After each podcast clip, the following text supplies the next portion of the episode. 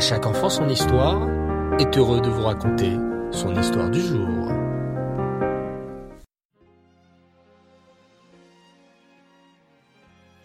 Bonsoir les enfants, j'espère que vous allez bien.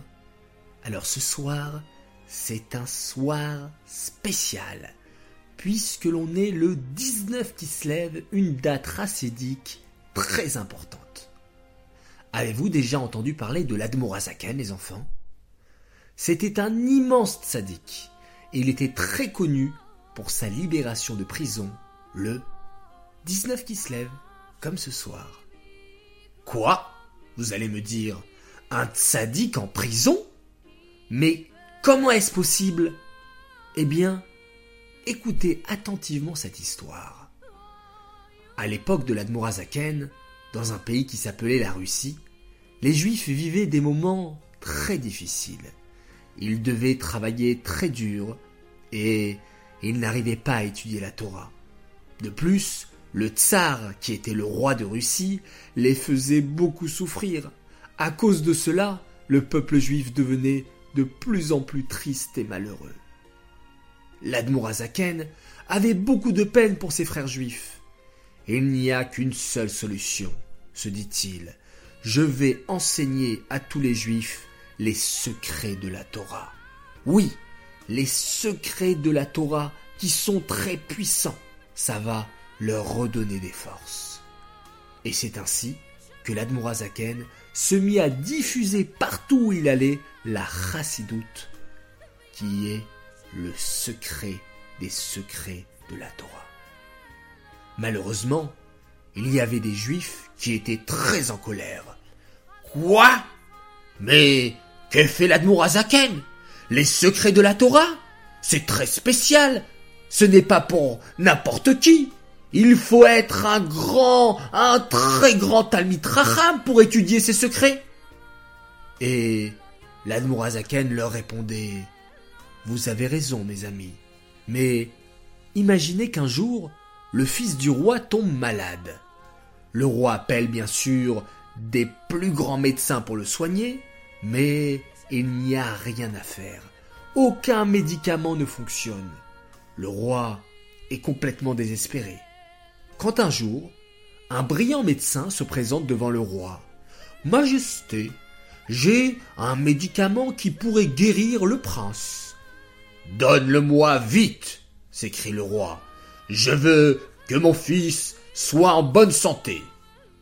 Le problème, Majesté, c'est que ce médicament spécial se trouve sur votre tête. Sur ma tête? Quoi sur ma tête? Mais qu'est-ce que tu me racontes? Oui, Majesté. En fait, pour que le prince puisse guérir, il faudrait prendre votre plus beau diamant qui se trouve dans votre couronne, l'écraser et le moudre en une poudre très fine, puis mélanger cette poudre dans un verre d'eau et faire boire cette boisson au prince. Euh, c'est impossible, répondit le roi en pleurant. Le, le prince n'arrive même plus à ouvrir sa bouche pour manger ou boire. Si je lui donne ce médicament, tout va se renverser par terre et on aura détruit mon diamant en vain.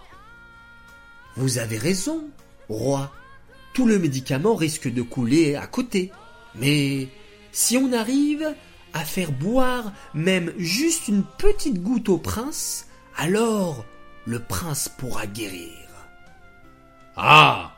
Dans ce cas, j'accepte, s'écria le roi. La vie de mon fils est beaucoup plus importante que tous les diamants du monde. C'est la même chose ici, expliqua l'Admorazaken. Hachem, c'est le roi, et le prince, c'est nous, le peuple juif. Les juifs sont de plus en plus malheureux et malades. Ils ont besoin d'un médicament.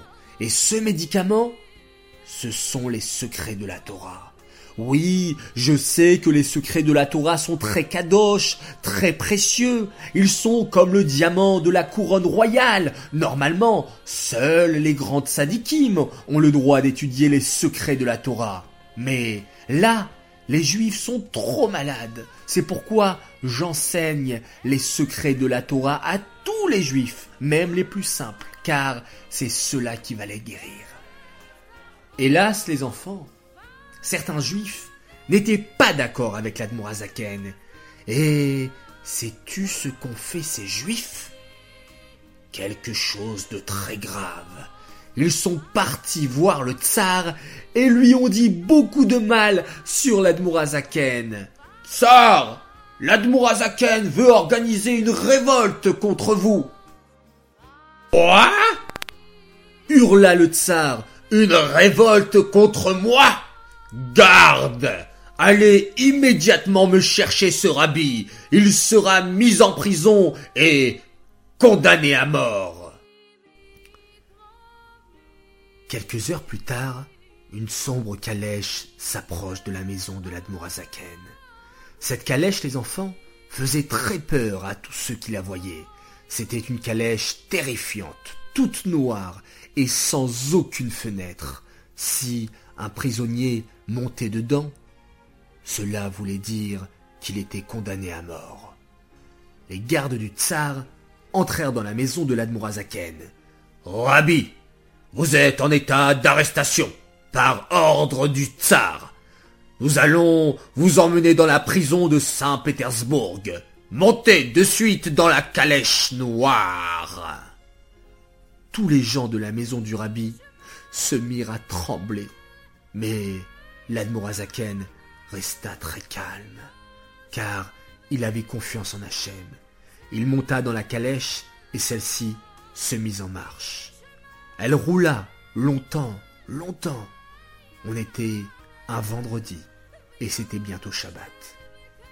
Oh Hachem, comment vais-je faire?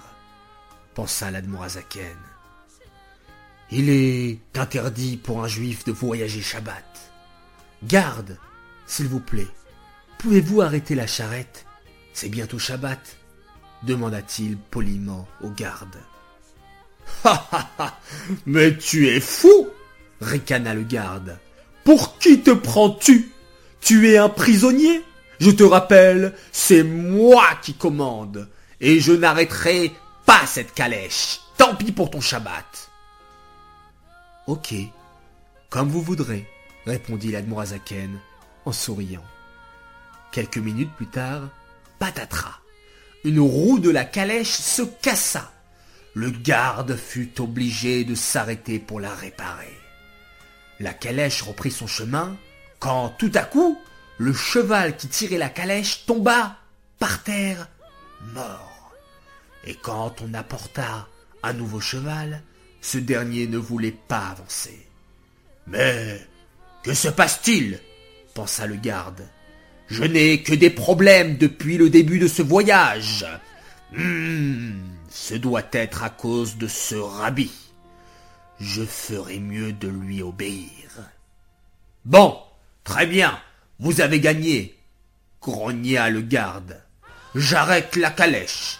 Nous passerons le Shabbat dans un champ.